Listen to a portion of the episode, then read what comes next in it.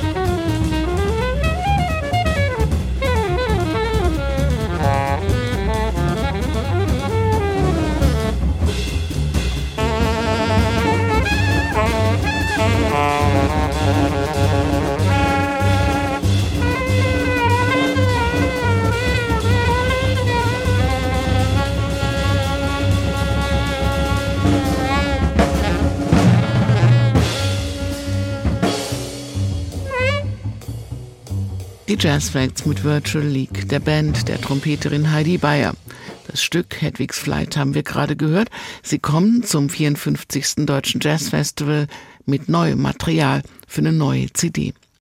Heidi Bayer hat nicht nur nicht gleich mit Trompete angefangen, sie wusste auch lang nicht, ob und dass sie überhaupt Profimusikerin und Dozentin werden würde. Zu Schulzeiten wusste ich ganz lange nicht, was ich machen wollen würde. Es war oder kam erst mit meinem ersten Studium eigentlich, dass ich den Entschluss gefasst hatte, es zumindest zu probieren mit dem Jazzstudium. Und zwar hatte ich zuerst nach meinem Abitur Kulturwissenschaften studiert und mich dann Mitte des Studiums, Ende des Studiums gefragt, ob es das jetzt wirklich sein soll und ob ich mir wirklich vorstellen kann, in diesem Bereich zu arbeiten. Ich hatte mich dann auf so eine kleine Wette eingelassen mit ähm, Leuten aus der Jazzszene in Marburg, wo ich Kulturwissenschaften studiert hatte und gesagt, wenn ich das tatsächlich schaffen sollte, die Aufnahmeprüfung, dann werde ich das auch durchziehen. Aber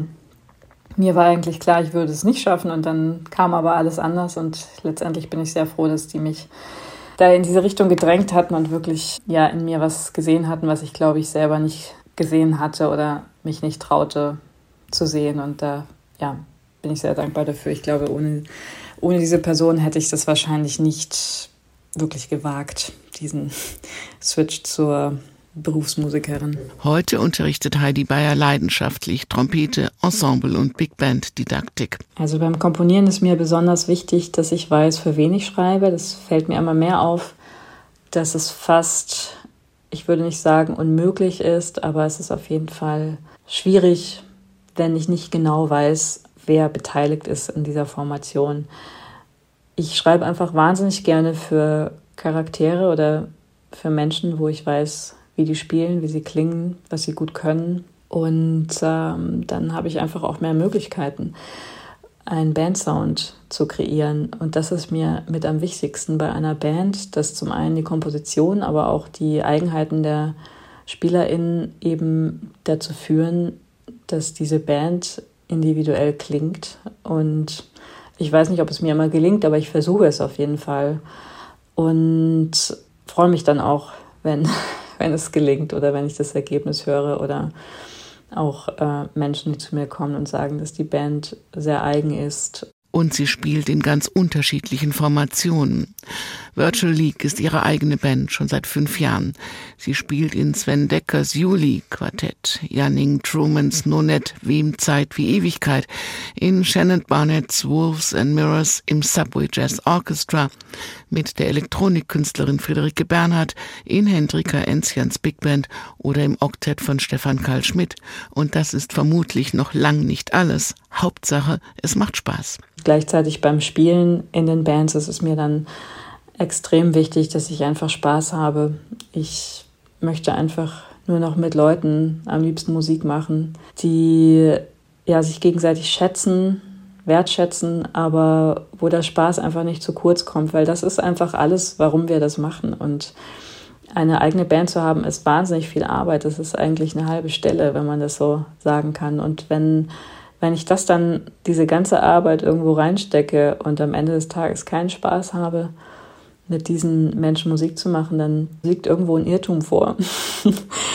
und ja, deshalb ist mir das einfach sehr wichtig, dass ich mich fallen lassen kann innerhalb von einer Band. Und ähm, das wird mir mit dem Alter auch immer klarer. Ich werde immer fokussierter in den Dingen, die mir wichtig sind. Beides traf 500-prozentig zu, als sie vor einiger Zeit zum HR Jazz Ensemble eingeladen war, eines der am längsten spielenden Jazz Ensembles der Welt. Das war schon Something Different und so heißt auch der Titel.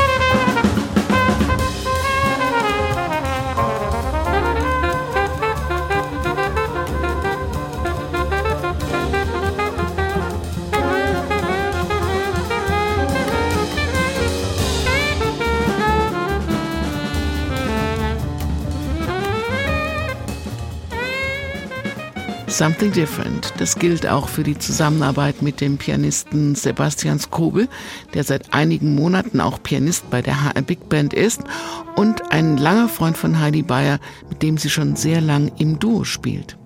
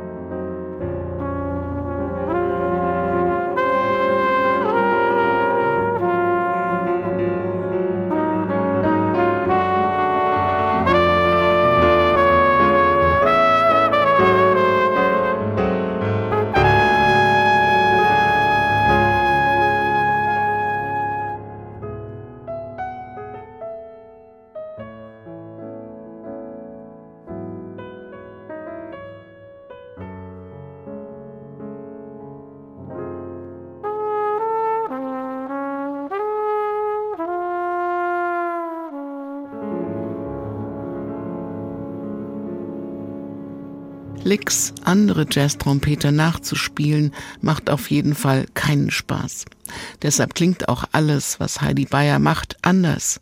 Sie findet neue Linien, setzt eigene Akzente, sucht Bruchstellen im musikalischen Gefüge und Zugänge zu bisher unentdecktem Terrain zwischen Komposition und Improvisation.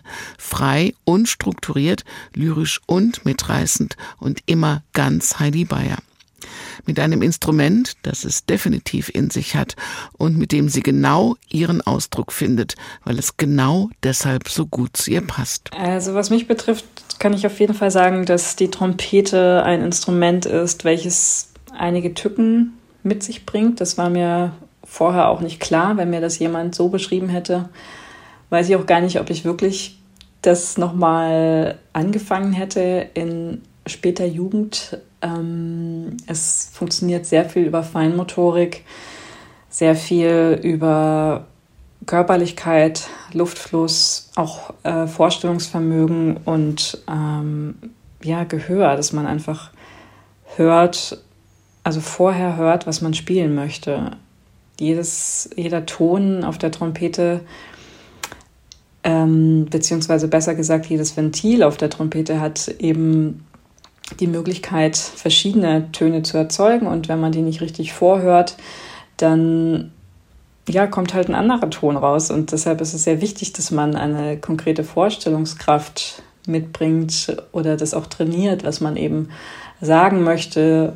Und ja, ich finde, es ist auf jeden Fall ein schwieriges Instrument. Es ist auch ein, kann man das sagen, ein muskuläres Instrument, also eins, was wo, ja, wo man sich immer in Abhängigkeit bringt von wie viel hat man ähm, geübt und äh, können, können die Muskeln das gerade mitmachen. Also einfach mal drei Wochen Urlaub fahren und dann irgendwie ein Konzert danach spielen, ohne die Trompete angefasst haben, kann man machen.